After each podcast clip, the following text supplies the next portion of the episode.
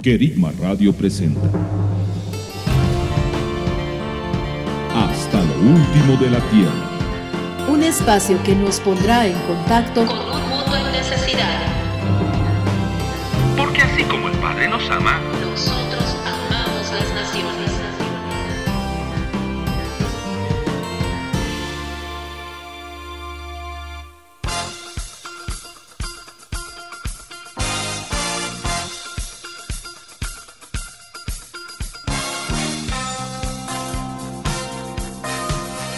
Hola, ¿qué tal? Saludos a todos nuestros amigos Radio Escuchas. Bienvenidos a su programa Hasta lo último de la Tierra a través de la señal de Querigma Radio.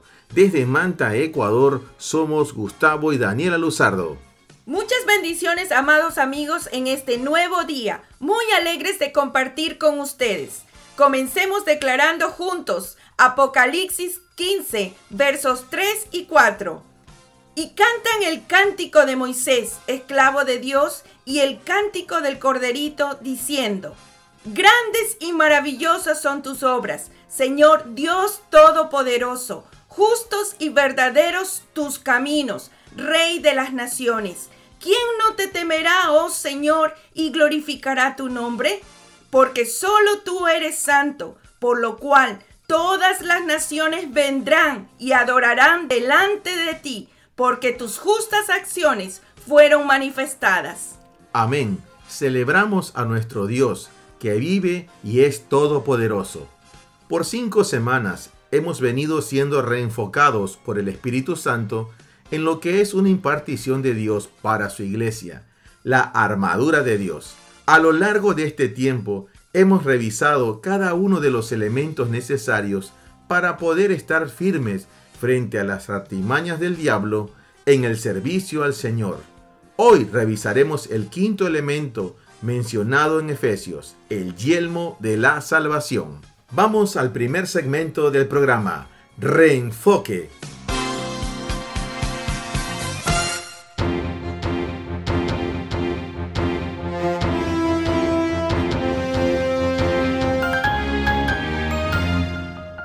Yelmo de salvación. Efesios 6:17. Y aceptad el yelmo de la salvación y la espada del Espíritu, que es la palabra de Dios. Nuestro enfoque de hoy será en la primera parte de este versículo. Aceptad el yelmo de la salvación. La orden o instrucción aquí es aceptar. Vemos que aquí hay un cambio de verbo. En los cuatro elementos anteriores, verdad, justicia, evangelio y fe, la orden es tomar en sentido de aferrarse. En cambio, en cuanto a la salvación, elemento que estamos revisando hoy es aceptar. La palabra aceptar es de exomai, significa correctamente, recibir de una manera acogedora, receptiva. También significa estar contento, ser favorecido, sentirse complacido, ver con agrado, satisfacer, deleite, encanto, gozo. Como vemos, este término se refiere a recibir con agrado, con deleite, describe un sentimiento de placer. Esto lo podemos ver, por ejemplo, cuando Jacob se encuentra con su hermano Esaú y le envía una caravana con regalos. En este encuentro, Jacob le pide que acepte el presente y Esaú lo aceptó. Génesis 33, 8 al 11. Y preguntó, ¿qué significa toda esta caravana que ha ido encontrando? Y él respondió, hallar gracia ante los ojos de mi Señor. Y dijo Esaú, yo tengo abundancia, hermano mío, sea para ti lo que es tuyo. Pero Jacob dijo, si he hallado gracia ante tus ojos, toma el presente de mi mano, pues he visto tu rostro benévolo, y es como ver el rostro de Elohim. Acepta mi presente, que fue traído para ti, pues Elohim me ha favorecido, porque tengo de todo, y le rogó con insistencia, y él lo aceptó. Todo esto nos lleva a entender que aceptar tiene que ver con la actitud y posición de recibir con agrado algo que ha sido preparado específicamente y directamente de aquella persona que nos lo da. De esta manera debemos recibir el yelmo de la salvación. De acuerdo a Isaías 59, 17, el yelmo se debe colocar en la cabeza. Se vistió con la coraza de justicia y con yelmo de salvación en su cabeza se vistió con vestiduras de venganza y se cubrió de celo como de un manto. El yelmo era la parte de la armadura de un soldado que protegía su cabeza de las flechas u otros proyectiles dirigidos hacia ella. También servía para diferenciar a los amigos de los enemigos en medio de la batalla. Al decir yelmo de la salvación, se hace la comparación de la salvación con un casco. Esto nos protege contra lo que viene hacia la cabeza, como pensamientos, argumentos y todo aquello que procura sacarnos de la posición correcta. Como sabemos, la salvación es el rescate de Dios que libera a los creyentes de la destrucción y los pone a salvo. Como vimos, aceptar es recibir, pero hace referencia a hacerlo correctamente. Es decir, que se podría aceptar la salvación de manera incorrecta. Cuando el creyente y la iglesia se esfuerzan, procuran y buscan por medios propios la salvación, no están recibiendo correctamente esta salvación. Primera de Tesalonicenses 5, 8 al 9. Pero nosotros que somos del día, habiéndonos vestido coraza de fe y amor, y como yelmo la esperanza de salvación, seamos sobrios, porque Dios no nos destinó para ira, sino para alcanzar la salvación por medio de Jesucristo, Señor nuestro. Es esto lo que el enviado y la iglesia deben aceptar como un casco en su cabeza, la salvación que ha sido preparada por el Padre como un plan a través de Jesucristo, para el cual la iglesia no pudo hacer nada, sino aceptarla, recibirla con agrado, deleite y gozo. Este es el reenfoque de hoy para el enviado y la iglesia. Aceptar esa salvación solo por medio de Jesucristo. El enviado debe tener conciencia de que esta salvación no solo lo rescata del precio del pecado, sino que debe aceptarla como la liberación que viene a través de Jesucristo y que lo ha rescatado y puesto a salvo en medio del conflicto espiritual en el que se encuentra. Además de que por ella ha sido identificado como amigo de Dios y puesto a salvo en la batalla. Solo de esta manera el enviado aprenderá a renunciar a la impiedad y a las pasiones que vienen directo para hacerlo caer. Así podrá vivir sobria, justa y piadosamente en medio de dicha batalla. Tito 2, 11 al 13, porque la gracia salvadora de Dios fue manifestada a todos los hombres, enseñándonos que, renunciando a la impiedad y a las pasiones mundanas, vivamos sobria, justa y piadosamente en el mundo presente, aguardando la dichosa esperanza y manifestación de la gloria de nuestro gran Dios y Salvador. Amén. Estás en sintonía de tu programa Hasta lo último de la Tierra. Ya volvemos. Amados oyentes, les invitamos a dejar sus comentarios en nuestro correo. Hasta lo último de la tierra radio arroba gmail.com. Coméntenos cómo este programa está bendiciendo sus vidas. Gracias por su atención. Estás en sintonía de Querigma Radio. Extendiendo el mensaje del reino de Dios a todas las naciones de la tierra.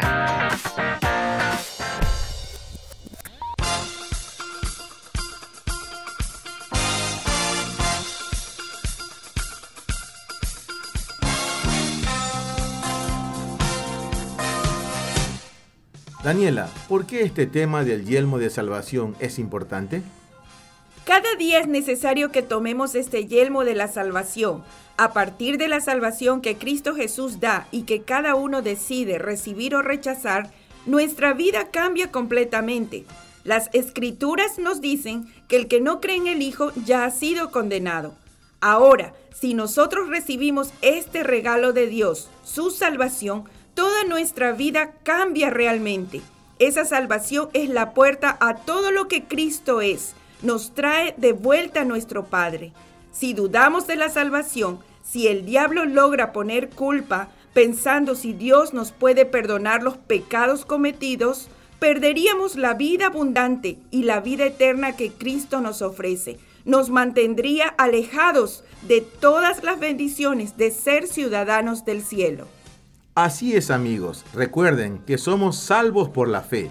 Nadie nos puede quitar nuestra salvación. Vivamos con confianza y seguridad nuestra vida en el Señor. Le pertenecemos a Él. Vayamos al segmento La biografía. Esta historia es acerca de una mujer que realmente mostró su amor y misericordia, poniendo en riesgo su vida, pero aun cuando había algo que no podía pasar por alto, por el dolor supo acudir a quien le podía otorgar esas fuerzas para hacerlo. Descubramos de quién se trata.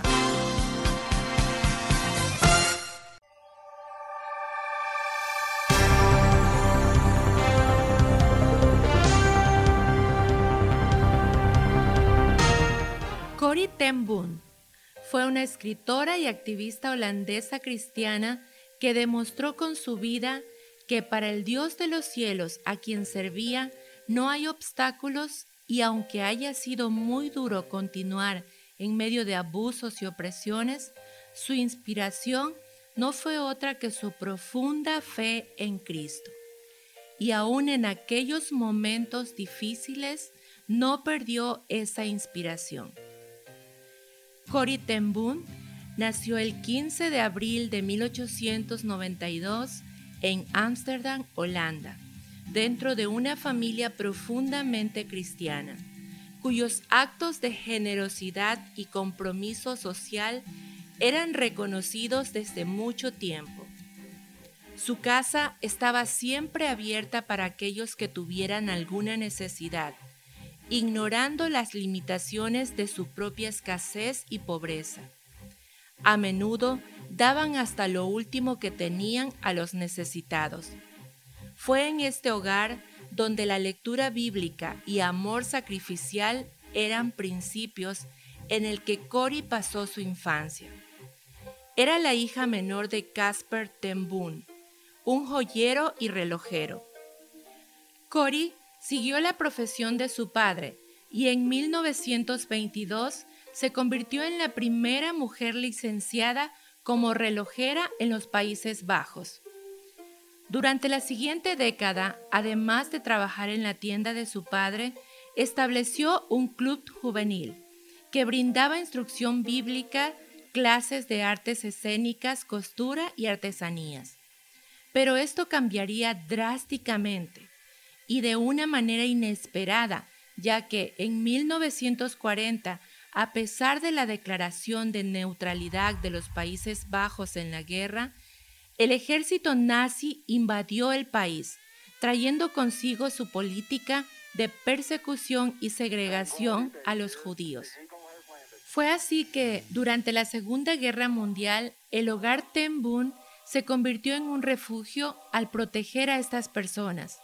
Ellos arriesgaban sus vidas, pero Cory y su hermana Betsy confiaron en Dios y decidieron abrir su hogar para atender a los refugiados, a pesar de que la sede de la policía estaba a tan solo media cuadra de distancia.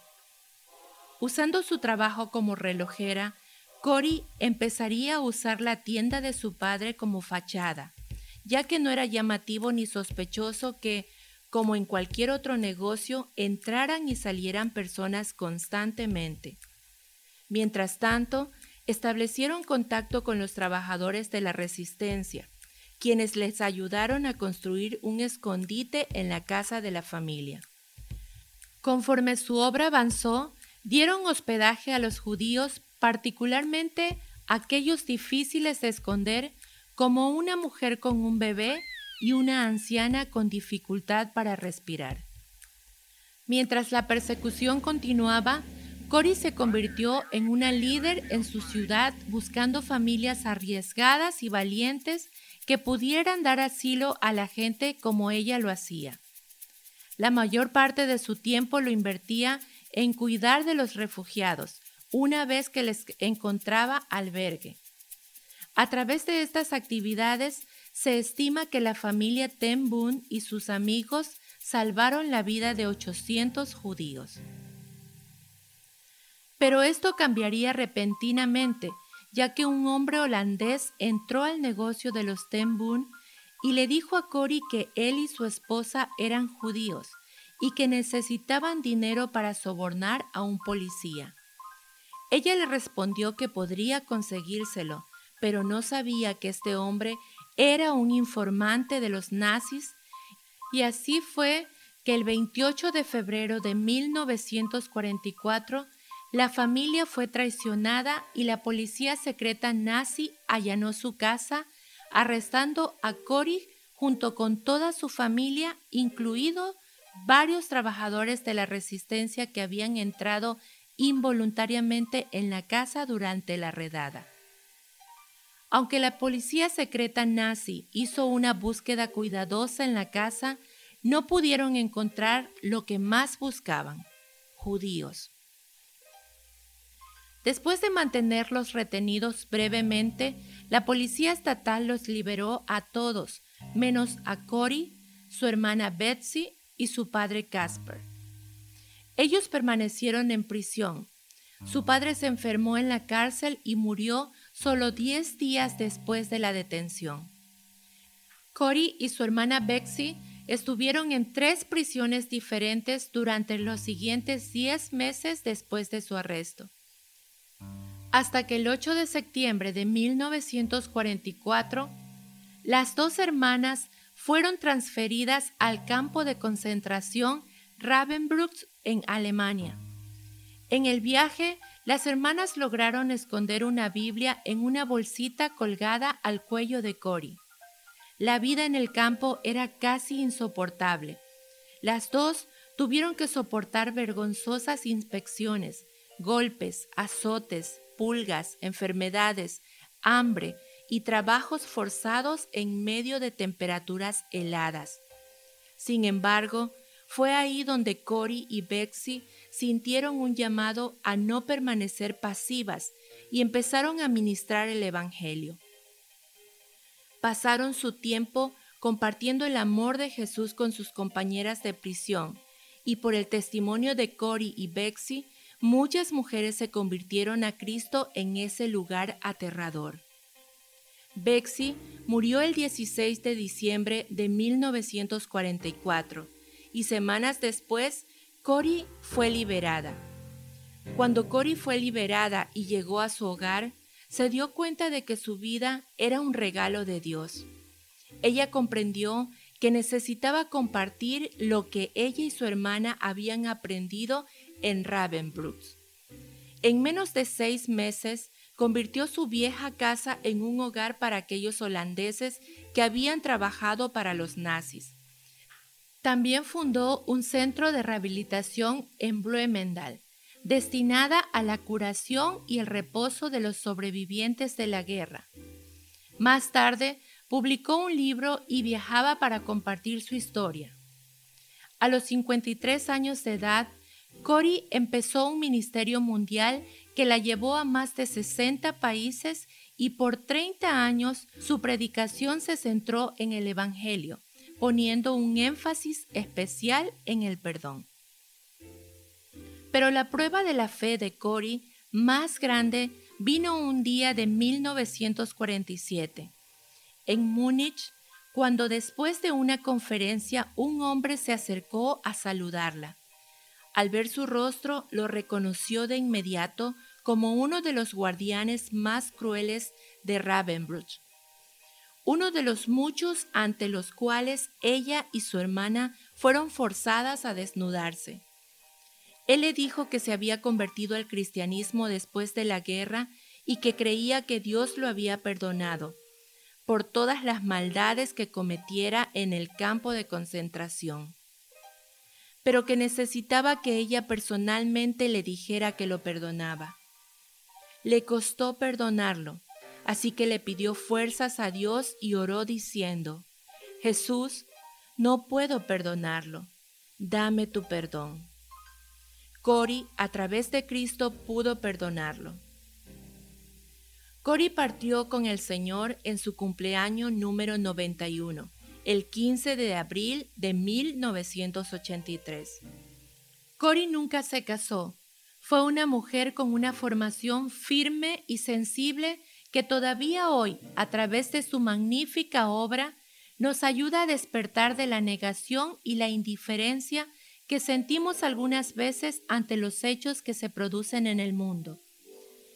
Su testimonio de fe, misericordia y entrega nos reta a dejar de centrarnos en nuestros propios deseos y aspiraciones y hacer lo que está en el corazón del Padre. Estás en sintonía de tu programa Hasta lo último de la Tierra. Ya volvemos. Amados oyentes, les invitamos a dejar sus comentarios en nuestro correo. Hasta lo último de la tierra radio arroba gmail.com.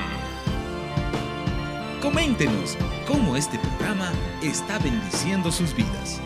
Gracias por su atención.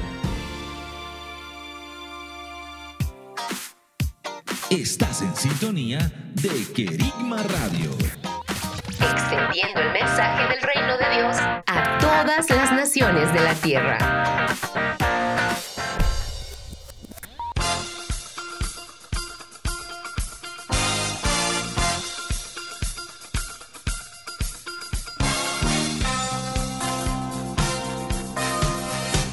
Gus, ¿qué rescatas de la historia de Cory ten Boom o qué te impactó?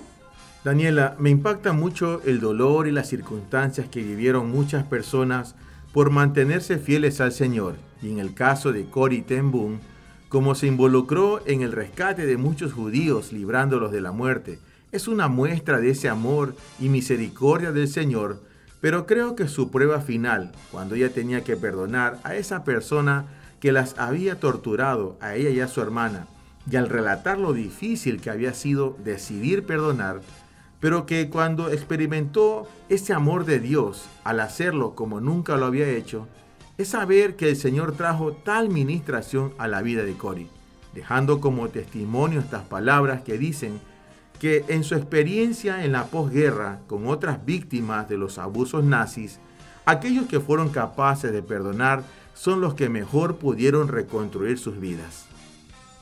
El perdón es la clave para poder abrirnos al plan de Dios. En el caso de Cory, trajo sanidad a ella y fue una mujer que visitó más de 70 naciones llevando este mensaje de salvación y perdón. Continuemos con las noticias actuales. Vamos.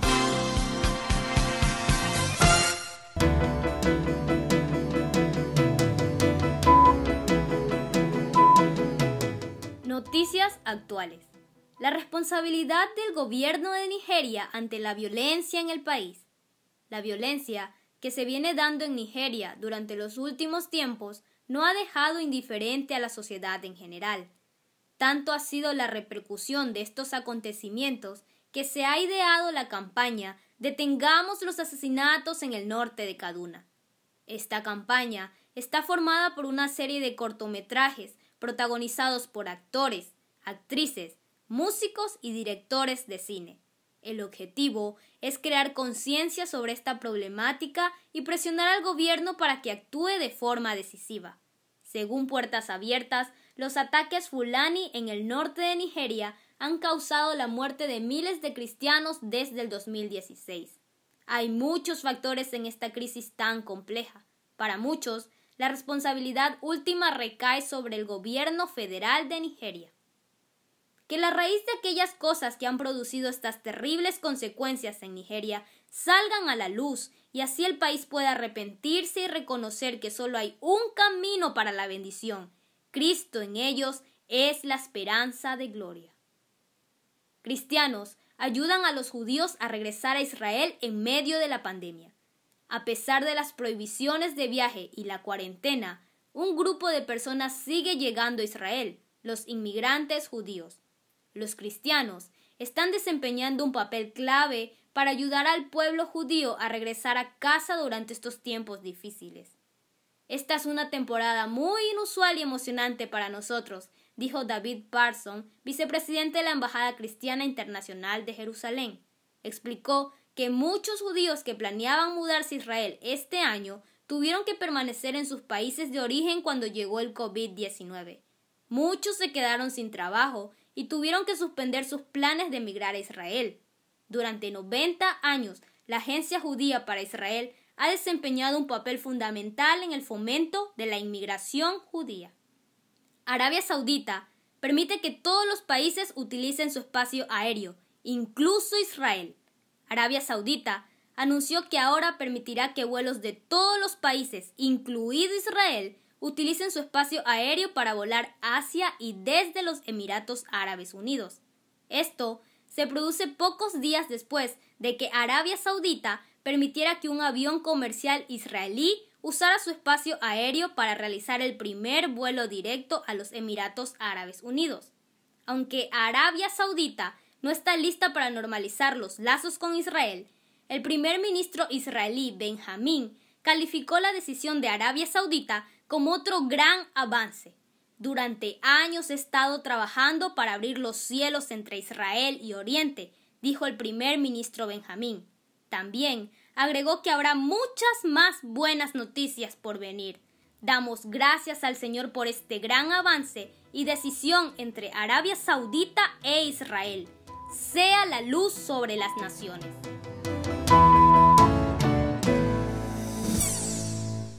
Estás en sintonía de tu programa Hasta lo último de la Tierra. Ya volvemos. Amados oyentes, les invitamos a dejar sus comentarios en nuestro correo. Hasta lo último de la Tierra Radio arroba gmail.com.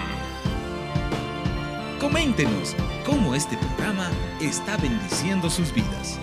Gracias por su atención. Estás en sintonía de Querigma Radio. Extendiendo el mensaje del reino de Dios a todas las naciones de la tierra.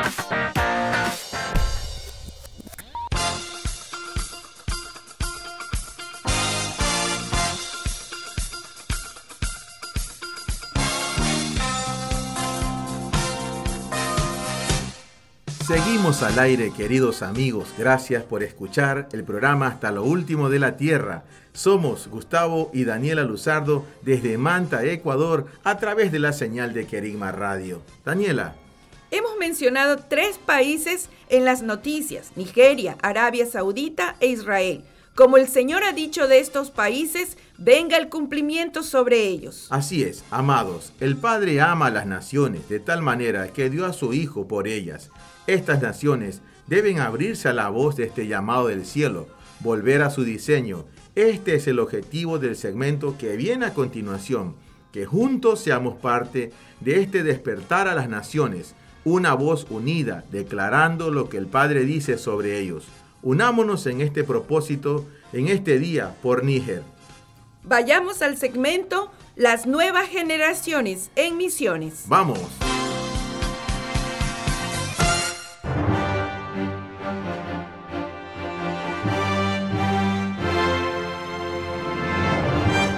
Tal? Saludos amigos. Yo soy Mateo. Y yo Nathan. Y junto a ustedes, amados oyentes, estamos revisando las naciones que conforman el cinturón del Sahel. El día de hoy revisaremos la nación de Níger. Así es. En este tiempo nos acompaña Naya. Saludos Naya. ¿Qué tal? Hola Nathan y Mateo. Estoy muy bien, gracias a Dios. Estoy muy contenta de estar en este programa. Pues bien amigos, empecemos. Níger, capital Niamey, población 24 millones. Es un país sin litoral de África Occidental. Limita al sur con Nigeria y Benín, al oeste con Burkina Faso y Mali, al norte con Argelia y Libia y al este con Chad. Sus zonas se encuentran en las áreas desérticas del Sahara y el Sahel. El 90% de la población es musulmana. Mucha gente piensa que Níger y Nigeria son un mismo país y que se trata de dos maneras de definir lo mismo, pero no es así. La similitud entre las raíces de ambos nombres se debe a que ambos países están bañados por las aguas del río Níger. Níger es actualmente una de las principales vías de paso de la migración africana hacia el Mediterráneo. Situación del país. Níger es considerado uno de los países más pobres de África. Se enfrenta no solo al hambre y a la pobreza, sino también a grandes epidemias como la malaria, agravada por la desnutrición. Todo esto empeora por sus condiciones climáticas que provocan grandes sequías, disminuyendo aún más el alimento. La esperanza de vida al nacer está entre los 61 y los 63 años. Níger llegó a considerarse como el país más pobre del mundo en el año 2014. La mitad de la población en Níger vive sin agua potable corriente y no tiene acceso a servicios sanitarios. El 48% de los menores de 5 años padecen retraso en el crecimiento. Menos del 1% de la población rural tiene acceso a la electricidad. Una pobreza inminente rural. De cada 10 personas consideradas pobres, 9 viven en el medio rural. También es afectado por la desertificación, ya que gran parte del país está ocupado por el desierto del Sahara. Níger tiene la tasa de fecundidad más alta, un promedio de 7.60 nacimientos por mujer. Níger es el país africano que acoge la mayor cantidad de refugiados de Nigeria. Hay más de 60.000 mujeres y niñas que han huido de Boko Haram, mientras que mil mujeres y niñas nigerianas que viven en los campos de refugiados de Níger han sido torturadas y sometidas a diferentes vejaciones. Níger tiene la tasa más alta de matrimonio infantil en el mundo. Sorprendentemente, 76% de las niñas se casan antes de cumplir los 18 años, mientras que el 28% se convierten en esposas antes de cumplir los 15. Esta práctica está particularmente arraigada en familias de bajos recursos de las zonas rurales, que a menudo tienen poca educación y tienen fuertes valores tradicionales. Las niñas son a menudo consideradas como propiedad de sus padres, quienes a menudo son los que abogan por el matrimonio precoz, argumentando que lo hacen por interés de todos, incluyendo el interés superior de la niña. Lo anterior está asociado a la creencia de que con el matrimonio viene la prosperidad económica y la seguridad, reforzado por la idea de que la educación no es algo necesario para estas jóvenes. Además, la decisión de los padres también se basa en el miedo a la deshonra relacionada con el embarazo extramatrimonial, así como con la volatilidad resultante de la guerra civil y los desastres naturales. Níger es actualmente uno de los principales vías de paso de la migración africana hacia el Mediterráneo. Tiene altas tasas de mortalidad. Ahora, Convocamos en este momento a los niños, a los prejuveniles, a los jóvenes y a todas las generaciones que nos estén oyendo a unirse en oración por Níger. Oremos. Padre, tu reino es para siempre. Las naciones están bajo tu gobierno. Y siendo tus hijos, soltamos voz sobre Níger, desde los celestiales. Níger, tú no eres una nación olvidada aunque todo alrededor tuyo esté desolado y pareciese que no hubiera esperanza, hoy te decimos, si hay esperanza, el Señor es bueno, es fortaleza en día de aflicción y conoce a los que confían en Él. Solo en Jesús está la esperanza y la salvación, no está en ningún otro, porque no hay otro nombre bajo el cielo dado a los hombres en que podamos ser salvos. Reconcíliate, dijera Dios Vuélvete de tus caminos y de tus sendas. Jesús murió por tus pecados y resucitó para darte vida. Levántate, Níger, te establecemos en esta verdad. En Cristo tenemos la redención por su sangre, la liberación de los delitos conforme a la riqueza de su gracia. En esto está el amor, no en que nosotros hayamos amado a Dios, sino que Él nos amó y envió a su Hijo como propiciación por nuestros pecados. Níger, así te ha amado Dios. Amén. Declaramos que hay misericordia para Níger de parte del Señor. Níger, te anunciamos que has sido desconectada de la falsa luz y conectado al sol de justicia. Es tiempo de dejar atrás mentalidades de pobreza y desesperanzas. Es tiempo de romper pactos y acciones que te han traído tanta esclavitud y sufrimientos. Padre, te pedimos que envíes ángeles desde tu trono a Níger. En el nombre de Jesús, ángeles, abran cárceles de oscuridad y muerte. Salgan nigerinos de esos lugares de prisiones. Los llamamos en el nombre de Jesús a la luz. Mientras salen, vendas son retiradas de sus ojos, comienzan a ver la luz, vean el regalo de vida, reciban gracia. El Señor los llama. Voz de tiempo de arrepentimiento se suelta sobre ustedes. Escuchen ahora el llamado de salvación y así como dice el Espíritu Santo les decimos, hoy, si oís su voz, no endurezcáis vuestros corazones. Yo soy la puerta, el que por mí entra será salvo, y entrará y saldrá y hallará pastos. En tiempo aceptable te he oído, y en día de salvación te he socorrido. He aquí ahora el tiempo aceptable, he aquí ahora el día de salvación. Escucha Níger, día de salvación, día de salvación, luz que resplandece, luz que desarraiga mentiras generacionales, luz del nuevo día sobre tus tierras y casas, la luz del Evangelio de la gloria de Cristo Jesús.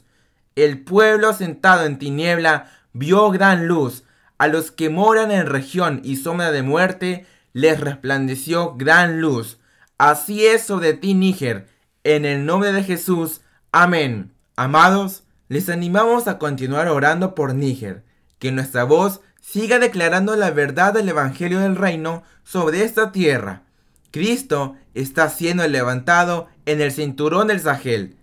Declaremos juntos. Resplandece tu luz, Señor, sobre Níger, sobre el cinturón del Sahel. Estás en sintonía de tu programa Hasta lo último de la Tierra. Ya volvemos.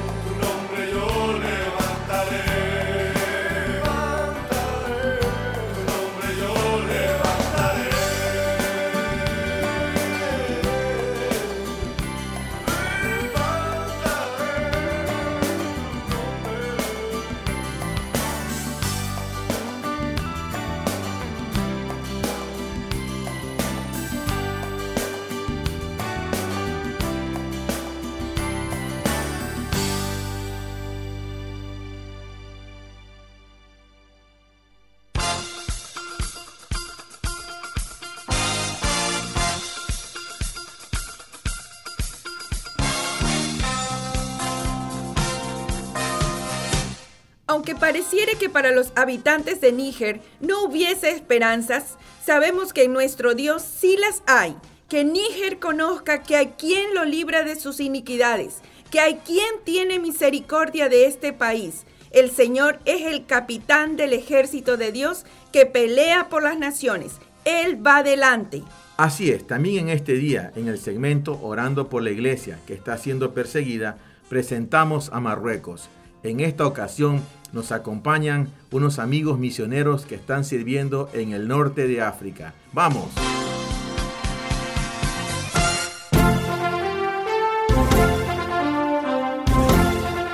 Orando por la iglesia perseguida. Marruecos, su significado en árabe, es lugar donde se pone el sol, y en Amazigh significa tierra de Dios. Amazigh es la lengua del pueblo autóctono, se lo reconoce oficialmente como Reino de Marruecos o Reino Occidental en el contexto árabe. Se encuentra ubicado en el noroeste de África, la capital es Rabat y la ciudad más grande es Casablanca. A través de la historia se conoce que Marruecos ha presenciado varias guerras por la disputa de su territorio. Ha pasado por dinastías y reinados a ser conquistado por los musulmanes en el siglo VII y colonizado años después por Francia, principalmente España y Portugal, hasta que en 1956 recuperó su independencia. En la actualidad, la séptima dinastía gobernante es la alawita. La religión oficial y ampliamente mayoritaria es el Islam. El Islam llegó al territorio del actual Marruecos en el año 682 y significa literalmente sumisión a la voluntad de Dios. Es una religión monoteísta, es decir, que cree en la existencia de un Dios único, que nombran como Alá, y sus adeptos se reconocen como musulmanes. Es además una cultura y un código de vida. El rey de Marruecos reclama descender de Mahoma y tiene el título honorífico de Amir al-Muminin, comandante de los fieles y defensor de la comunidad y la fe, por lo que es la máxima autoridad, tanto política como religiosa. Aunque a Marruecos se lo considera relativamente tolerante en aspectos religiosos, en comparación con otros países de la región, evangelizar allí es ilegal. La ley marroquí penaliza sacudir la fe de un musulmán. Es un delito punible de entre seis meses hasta tres años de prisión, lo que significa que los cristianos que hablan con otros sobre su fe corren el riesgo de ser acusados y arrestados. Los conversos al cristianismo también pueden ser castigados de otras formas, como perder los derechos de herencia y la custodia de los hijos. Otras restricciones impuestas por las autoridades islámicas incluyen la confiscación de literatura cristiana en árabe, incluidas las Biblias, y serios desafíos para asegurar lugares de culto para cristianos de origen musulmán. Los extremistas islámicos también son una amenaza y aún los defensores de los derechos de los cristianos han sido blanco de ataques violentos. Los cristianos marroquíes, como no pueden obtener el permiso y el reconocimiento oficial para reunirse públicamente, se reúnen en las casas.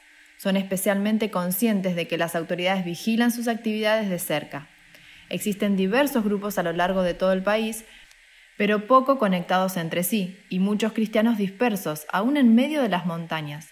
Muchos de ellos, al iniciar su vida cristiana, piensan que son los únicos creyentes en todo el país para garantizar que los marroquíes no asistan a los servicios, las iglesias de expatriados también son monitoreadas intensamente. Los expatriados acusados de compartir el Evangelio en Marruecos han sido deportados. Los cristianos de origen musulmán a causa de la persecución social, se enfrentan a la presión de sus familias y comunidades, especialmente en las zonas rurales, por lo que pueden verse obligados a mantener su fe en secreto o mudarse a otra ciudad.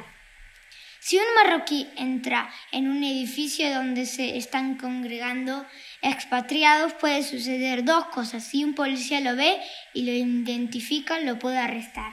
O el ministro a cargo de la reunión le pide a la persona que se vaya a menos que el propósito sea de turismo. En este momento les pedimos que se unan en la oración para levantar una voz por nuestros hermanos marroquíes, para que puedan vivir su fe abiertamente.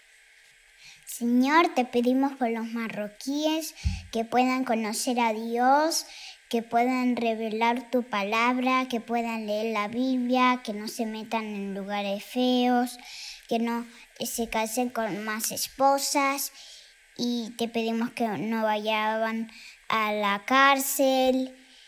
En el nombre de Jesús, amén. Amén, Padre. Nos unimos, Señor, en oración, junto con todos nuestros hermanos que están escuchando este programa en esta hora. Padre, te damos gracias por esta oportunidad de compartir la situación de la iglesia en Marruecos. Señor, declaramos que esta tierra es tierra de Dios. Esta tierra es la tierra del Dios viviente. Declaramos en el nombre de Jesús que este reino le pertenece al reino de nuestro amado Dios.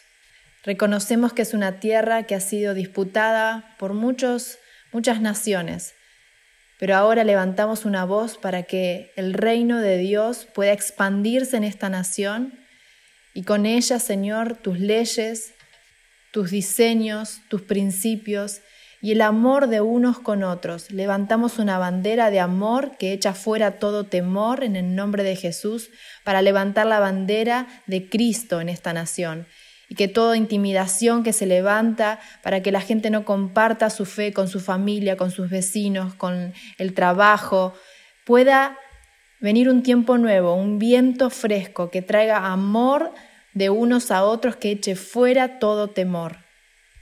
Pedimos por leyes donde se pueda eh, permitir el compartir la fe sin persecución, sin castigo, sin que sea punible, que pueda haber tolerancia para que los que venimos a trabajar a estas tierras podamos compartir abiertamente tu buena noticia. El reino de los cielos acercado está en medio nuestro y está creciendo.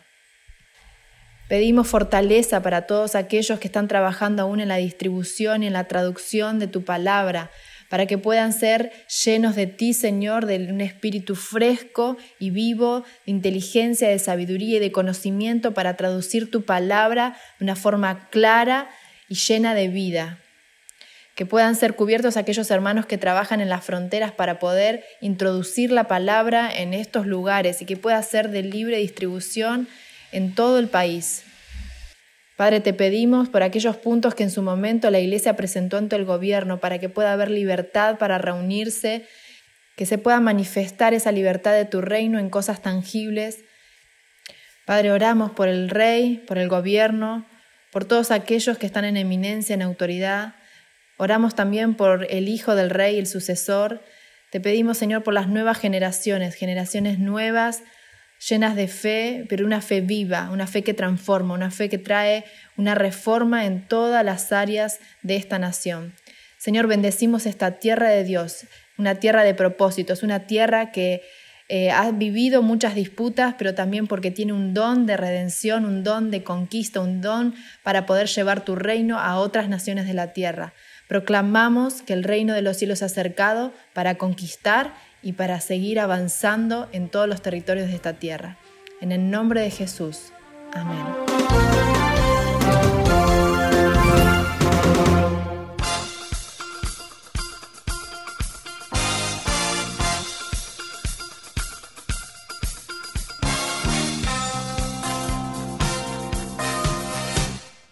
Nos unimos a las voces de nuestros hermanos por Marruecos, tierra de Dios, que allí se siga manifestando y expandiendo el reino de Dios. Y a nuestros hermanos les decimos, fiel es el que los llamó. Hemos llegado al final del programa. Muchas gracias por compartir este tiempo con nosotros. Vamos adelante en el propósito del Señor. Bendiciones. Queridos amigos, gracias por haber compartido con nosotros durante el programa. Queremos animarles a que continúen orando por Níger en el cinturón del Sahel y por la iglesia que está siendo perseguida en Marruecos. Desde Manta, Ecuador, somos Gustavo y Daniela Luzardo. Sean bendecidos y continúen con la programación de Querigma Radio. Hasta aquí tu programa. Hasta lo último de la tierra. Será hasta dentro de siete días.